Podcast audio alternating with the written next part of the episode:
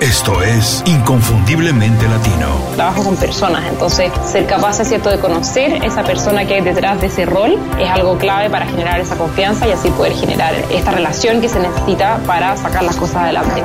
Tienes que hacer un plan que esté basado en lo que te apasiona, en lo que puede ser el mejor en el mundo o en tu mercado y en lo que te da dinero. Y si haces esas tres cosas, te va a ir muy, muy bien. En ventajas, creo que muchísimas. Nosotros nos sentimos mucho más cómodos con la incertidumbre. Nos ajustamos fácilmente a condiciones inestables porque nuestros países generalmente tienen condiciones mucho más inestables. Creo que el ser latino habla de que sabes que no tienes límites y que si tienes las herramientas para salir adelante no vas a tener ningún problema.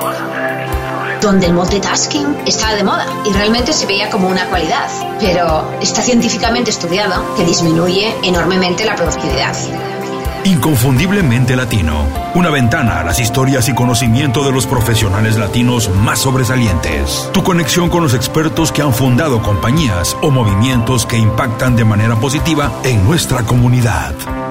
Hola, antes de empezar quiero agradecerles por descargar este episodio. Les recuerdo que pueden enviarnos comentarios, ideas y sugerencias a info.icelatino.com y para contribuir positivamente a la comunidad inconfundiblemente latino pueden ir a Apple Podcast y hacernos una reseña con 5 estrellas. Gracias.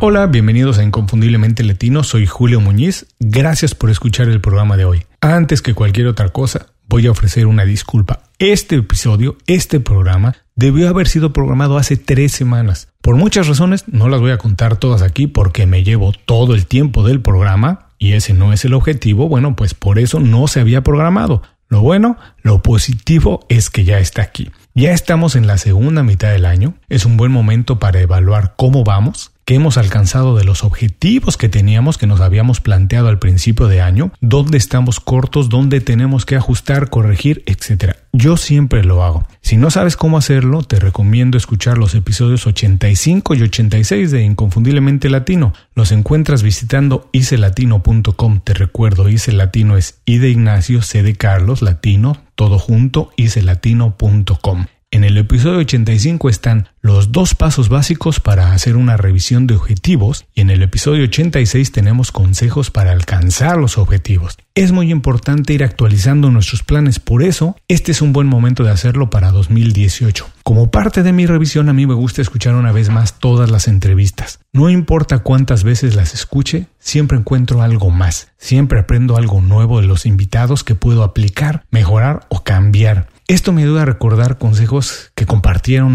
muchas veces en, durante el programa. El programa de hoy es exactamente eso, un resumen con algunos de los mejores momentos del primer semestre de 2018. Antes de empezar, muchas gracias por los comentarios en redes sociales y por sus emails. También aprovecho este momento para invitarlos a suscribirse al boletín Las 5 razones, 5 recomendaciones de cosas que me han sido útiles o inspiradoras durante una semana. Así en un par de minutos se ponen al día con reseñas de libros, aplicaciones que les pueden ayudar a ahorrar tiempo y trabajar de manera más eficiente música, documentales, comida saludable, etc. Todos los viernes las 5 razones, herramientas y consejos fáciles de aplicar para mejorar tu vida profesional y sentirte mejor en tu vida personal. Es muy fácil. Ve a icelatino.com y suscríbete de manera gratuita al boletín. Ahora nos vamos directo al programa. Nos escuchamos el próximo lunes con un episodio más de Inconfundiblemente Latino. Gabriel Reutemann. Mira, primero te quiero decir que yo soy un súper fan de moldear los propios hábitos eh, para ayudarte a alcanzar tus metas. Y yo personalmente soy súper proactivo con estas cosas, eh, no solamente en cosas de emprendimiento. Yo hace, hace un par de años dejé de fumar, por ejemplo. Eh, hace un par de años también me propuse ir mínimo tres veces a la semana al gimnasio. dejé de consumir azúcar. Soy bastante proactivo en, en moldear mis hábitos en pos de mejorar mi calidad de vida, no solamente en, el mundo del emprendimiento. Pero te diría que el principal hábito al que adjudicaría los logros que estoy teniendo es el hábito de aprender de forma continua, que es un poco lo que te estaba comentando. La forma de aprender para cada persona puede ser distinta. Hay gente que va a ser más visual, hay gente que es más auditiva, hay gente que va a preferir reunirse continuamente con gente. Hay, conozco amigos que son emprendedores que intentan eh, almorzar dos o tres veces a la semana con distintas personas de las cuales ellos consideran que podrían aprender. Mi caso puntualmente, yo tengo dos empresas, soy profesor, tengo mi podcast, me, cuesta comprometerme a cosas que me quiten mucho tiempo, priorizo mucho las cosas que puedo hacer eh, o el, contenido que puedo consumir o el aprendizaje que puedo adquirir en, tiempos que normalmente son, son tiempos muertos, como te mencionaba, conducir o ir al gimnasio. Yo creo que el, hábito de aprender de forma continua, más allá del mismo podcast o del mismo libro, es el hábito que yo considero eh, probablemente el, más importante a la hora de adjudicarle los logros que estoy teniendo, porque efectivamente em, los conocimientos que tú necesitas para llegar del punto 0 al punto 1 no son los mismos que vas a necesitar para llegar del punto 1 al punto 2. Esto creo puede aplicarse a relaciones humanas, pero ciertamente se aplica a negocios. Así que em, pienso yo que el emprendedor que no está continuamente adquiriendo nuevas habilidades o nuevos conocimientos de la forma que más eh, le sea sencilla para él, estudios académicos, eh, formales o no, es la persona que va a poder adaptarse a las nuevas circunstancias, a las, nuevas demandas de su realidad en la medida que, que evoluciona. Albertina Navas. Sí, fíjate que yo creo que la presencia de los mentores son fundamentales en la vida de todos nosotros porque te guían, porque te marcan, porque eh, generan hitos en tus, en tus procesos de aprendizaje. Yo creería que en la parte de formación humana, siempre mi papá fue un mentor, en el sentido de que él era una persona muy, muy luchadora, que siempre consiguió todo con mucho esfuerzo, con mucho trabajo, y eso es algo que siempre nos supo transmitir. Entonces, eso para mí siempre tuvo muchísima claridad. En cambio, en el ámbito laboral, periodístico, pues tuve siempre excelentes editores, que no necesariamente fueron eh, relaciones muy, em, digamos, simpáticas. Hasta ahora me acuerdo, fíjate, mi primer editor de toda mi vida, o sea, cuando yo había escrito mi primera nota periodística de toda mi historia, que uno se siente pues García Márquez. O sea, nadie en la vida puede haber escrito algo más fantástico de lo que a mí se me ocurrió. Entonces lee mi editor mi nota y me manda a llamar. Entonces yo dije, por, por favor, me va a llamar a felicitar. Ah. Agarró mi nota y me dijo, nadie medianamente inteligente hubiera escrito esto. y tiró la nota en la mesa. O sea, ese día, mira, yo salí de esa oficina con las piernas que me temblaban, pero a la vez fue el día en que yo dije, esto tiene dos únicas posibilidades. O en este minuto me largo y me equivoqué de profesión, o me vuelvo en la mejor periodista de esta revista. Y entonces decidí la segunda, no sé si llegué a ser la mejor, pero sí empecé a aprender, como te digo, con cierta rudeza, pero sin duda una capacidad de análisis que agradezco profundamente de mis editores. Miguel Paz. A ver, yo, yo estudié en una universidad marxista en Chile, una universidad que ya no existe, y durante mis dos o tres primeros años fuera de la universidad yo era un tipo completamente anti-establishment, y que decía jamás voy a trabajar en ningún medio del mainstream. Hasta que un día que ya no tenía nada para comer, básicamente, y fue como, bueno, tengo que tomar un trabajo. y tomé el peor trabajo que podría haber tomado, y que, que, es como que fue trabajar en un diario que se llama Publimetro en Chile, y que básicamente el trabajo se dedicaba, se trataba de cortar cables y pegar cables. Después de tres o cuatro meses de eso, fundiéndome el cerebro, eh, un día me fui a una fiesta y no volví más, hasta como unas dos semanas después que llegué campante a mi trabajo. Eh, y mi editor me dijo, flaco, yo me encanta que tú estés aquí porque eres el único periodista que en las reuniones de pauta proponía algo y se y puteaba y se enojaba y demostraba pasión, pero, pero el jefe acá de los suecos dijo que no te vamos a poder tener, así que te tenéis que ir. Me fui, me fui a armar, armar un, un, proyecto nada que ver. Yo siempre he sido un poco gaffiter o plomero, de que me gustan muchas cosas al mismo tiempo. Mm. Entonces me fui a, hacer una, una factoría de ideas y hacer proyectos de diseño y de música con otra gente. Hasta que uno de estos editores me llama y me dice, oye, quiero hacer una revista.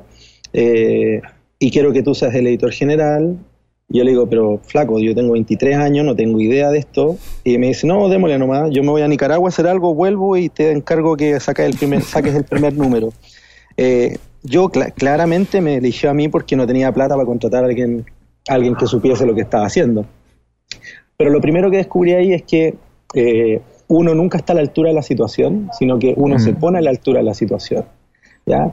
Y el otro secreto que es que en realidad nadie tiene idea bien de lo que está haciendo. O sea, cuando vemos a gente que nosotros eh, idolatramos, nos parecen muy inteligentes y muy profesionales, tenemos que tener en cuenta que tienen algunas canas más y todo, pero tienen las mismas dudas que tienen uno, tienen las mismas inseguridades que tiene uno y que en la práctica... Eh, en la, en la práctica eh, uno va improvisando y va tratando de ser riguroso en la práctica. En ese escenario, la única diferencia que yo podría haber tenido en relación a otros compañeros y compañeras de la universidad, que eran infinitamente más talentosos, infinitamente mejores periodistas que yo, fue eh, trabajar y lidiar con los problemas del día a día, cuando no, o no hay plata, o la historia no salió bien, o se cayó, y a veces y publicar algo que de repente tú sabes que es una mierda y tener que comértela y aprender de ese aprendizaje para sacar otra cosa que es un poco menos mierda y que hay un poco menos mierda. Lo único que sí yo tuve claro, y, eso sí también puede ser un consejo, es que uno tiene, a lo mejor uno no sabe lo que quiere hacer, ¿no? Porque hay tantas cosas en la vida que, que te gustan, que te parecen atractivas, que uno se enfrenta como a la paradoja de la elección. Hay tantas cosas que quiero hacer que al final no, no, sé qué voy a hacer. Y a mí lo que me ha servido mucho en la vida, eh, y que también lo he escuchado a otras personas, es decir, bueno, no sé qué quiero hacer porque quiero hacer muchas cosas, pero sí sé lo que no quiero hacer. Entonces, ponerte frente a una pizarra o frente a un bloc de notas y poner una raya y dividir de la izquierda para acá lo que no quiero hacer y anotar todo lo que no quieres hacer en la vida, te ayuda de una otra forma a decir, bueno, no sé lo que quiero hacer, pero claramente al saber lo que no quiero hacer, voy a ser un poco menos miserable o al menos voy a ser más feliz. Tania Sanz Uy, uy, uy, la pregunta más difícil, ¿no? Hay que preguntar a la de hábitos, ¿qué hábitos? eso, eso, bueno, mira, te voy a decir, la verdad es bien fácil, la verdad es que no me cuesta nada de trabajo contestar, es hacer ejercicio. Yo desde chiquitita he hecho deporte así de, he sido gimnasta, metí a tenis, a bailar, a correr, al gym, me ha encantado el deporte. Yo creo que siempre he estado presente y estoy convencida de que gran parte de como esa constancia que yo creo que sí la tengo, em, o de esa disciplina, o de no hay problema, hay que, de competencia, de, de, reglas, de todo esto ha sido por el deporte, por esa, esa presencia del ejercicio constante. Yo, y, o sea, eso más de chica, ¿no? Cuando uno va, va a tenis o va a la gimnasia, pero ya ahora de grande que uno nada más corre o va al gym o algo así como más por, por mantenerse saludable y en forma, eh, yo creo que ese hábito me ha ayudado mucho a, a mejorar mis decisiones creo que me da como mucha como claridad. Siento que cuando no hago deporte como que como mal también. O sea como que el día que si una semana o dos semanas por algo lo que sea mucho trabajo no pude lograrlo yo siento que como que empiezo a comer un poco mal que duermo mal que como que me siento un poco de mal de mal humor hay que ser honesto me siento de mal humor a veces eh, no sé me cuesta más dormir eso es algo que a mí me, me choca me choca no poder dormir y, bueno, eso por la parte como bienestar, pero también siento que, que mi productividad no es la misma, mi estado de ánimo, como te dije. Entonces siento que es como un hábito que, que, me da, me aporta mucho más que solamente como, no sé, que te queden bien los jeans o que lo que sea, no, me aporta como que mucho más allá. Entonces yo creo que cualquier emprendedor tendría que tener este hábito incorporado siento que es como algo clave para, para triunfar, para, para conocerte mejor, para, para muchas, muchas áreas. Pili Montilla. Y es que yo creo que vivimos en un mundo en donde pensamos que la, la solución y la felicidad vive fuera de ti, que ese trabajo es lo que te va a dar la felicidad, esa relación amorosa es lo que te va a dar la felicidad, esas cinco libras de menos es lo que te va a dar la felicidad, cuando en realidad todo es en ti. Y yo creo que el éxito no solamente es las cosas que tú has logrado en tu vida o el trabajo que tienes o el dinero que te ganas, no, yo creo que el éxito es reconocer eso, que la felicidad, la felicidad está en ti y el éxito está en saber cómo manejar los momentos difíciles de la vida de la mejor manera posible, cómo proteger tu corazoncito y tus emociones y tu ser durante esos momentos un poquito más retantes. Platica con nosotros en Facebook, Twitter o Instagram. Búscanos como IC Latino. Sé parte de la comunidad. Continuamos. Doctor Alejandro Badía Sí, yo, yo, había mencionado que tienes que tener un poco de conocimiento de negocio, pero para mí te digo que tuve ninguna preparación así. Yo creo que más importante es tener la mente abierta. Que si cuando alguien te trae una, una oportunidad, por lo menos explóralo, por lo menos escucha. Yo veo mucho en, en mis colegas eh, que muchas veces son, son un poco cerrados y yo creo que el, el, la práctica de medicina muchas veces cultiva es, porque tienes, no, no puedes estar considerando un tratamiento que es algo, vamos a decir, que no, no tiene prueba, que no es una, una locura. Entonces uno está entrenado de, de, enfocarte en lo que funciona. Entonces lo que pasa es que cuando hay una oportunidad empresarial, uno también se cierra. Porque entonces lo que, lo que tienes que mantener la mente abierta y eso, eso es algo que yo he notado porque no, uno no, no, uno no nace emprendedor, pero, pero algo tiene que, que inspirarte. No sé de dónde vino, porque no, no es que, francamente, no es que vino de mis padres. Yo, yo creo que simplemente tuve una mente abierta y, y, en, y, en, tener esa mente abierta es siempre escuchar a alguien, siempre considerar una oportunidad, uno puede aprender muchísimo, entonces poder incorporar eso también en, la, en ejercer la medicina, en las nuevas técnicas, pero en la parte eh, empresarial. Eso quiere decir que cuando yo vi que, que los pacientes me llegaban de una manera muy ineficiente, quiere decir que fueron, vamos a decir, al hospital, el hospital dice, bueno, esto no es algo para mi tite, te ponen una fila, entonces dicen, necesito un ortopedista, vas al ortopedista y dice, bueno, yo no, esto es un problema complejo de muñeca, ahora tienes que ver el cirujano de mano. Ya, ya, la persona ha ido a cuatro médicos y, y, y han perdido quizás 10 días, dos semanas de, y, eso lo veo mucho. Y, entonces para mí era algo frustrante y en vez de aceptar eso, yo dije, bueno, tenemos que hacer algo para cambiar esto. Y así es como nació OrthoNow. Julisa Núñez. Así es, definitivamente hay que tener muchos hábitos, hay que tener mucha disciplina y hay que tener un gran compromiso, porque la verdad es, Julio, como tú decías, nosotros somos humanos y no todos los días tenemos el mismo ánimo, no todos los días tenemos la misma energía para dar lo mejor de nosotros. A mí lo que más me ha ayudado es siempre el nivel de excelencia que tengo, el nivel de curiosidad.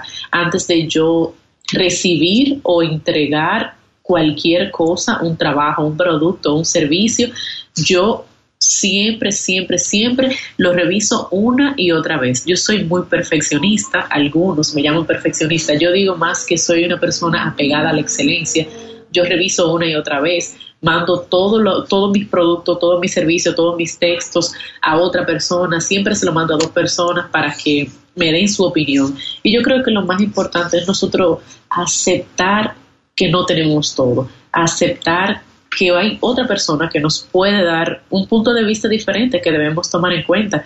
Y es muy curioso porque cuando, por ejemplo, ahora que estoy en el tema de mi academia, cuando me entregaron los videos de los módulos, el joven que me trabajó los videos tuvo que editarlo cuatro veces, cada módulo, porque yo le decía, mira, no, se escucha, se escucha un ruido atrás, eh, trata de eliminarme eso. O mira, aquí tuvimos que hacer un corte y hay que editarlo, la transición tiene que pasar más suave.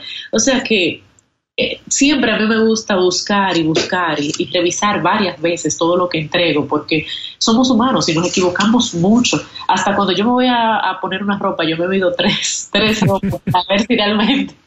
Siempre hay que buscar tener una segunda y una tercera opción. Ese, la verdad es que es mi hábito más importante, tener tres opciones para cada cosa, tres revisiones para cada cosa, porque lo que no sale en la primera sale en la segunda y, no, y si no sale en la tercera. Luis Muño.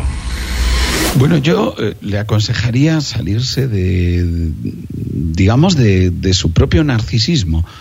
Y creo que, como tú dices, desafortunadamente los latinos tenemos una gran facilidad para ser escépticos, ¿no? Ante los mentores. O sea, es como si alguien parece que sabe un poco más que nosotros en un determinado terreno y entonces se conectara un arma de defensa que consistiera en desmontar a esa persona, ¿no? O sea, somos buenísimos riéndonos de, de, esa persona a la que supuestamente admiramos, somos buenísimos, ¿verdad? Eh, encontrándole defectos. Eh, tenemos una tendencia terrible a desear que caigan. Eh, no sé si estás de acuerdo, Julio, pero sí hay algo en lo latino de, de alegría cuando la persona que ha tenido un gran éxito cae, o sea, parece que todo el mundo se alegra un montón.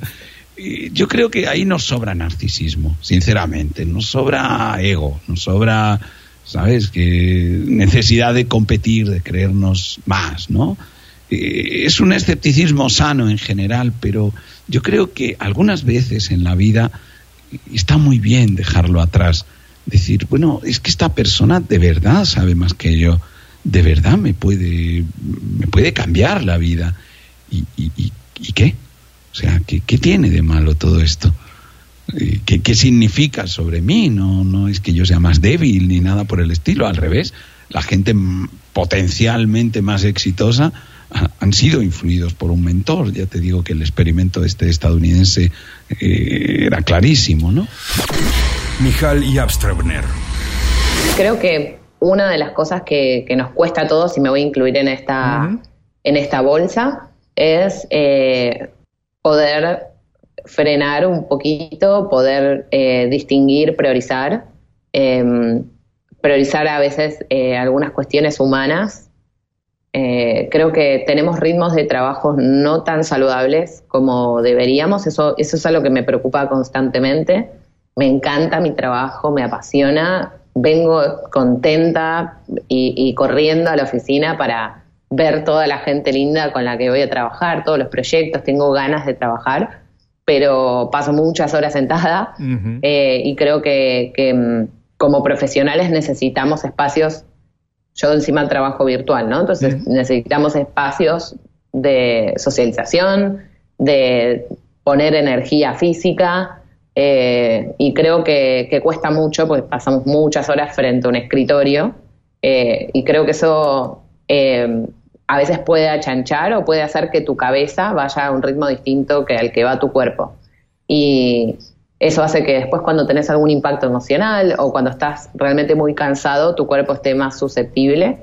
Y, creo que a mí personalmente algo que me preocupa un montón es toda la velocidad a la que va mi cabeza y mi computadora que no estén acompañadas por el cuerpo. Gloria Calzada.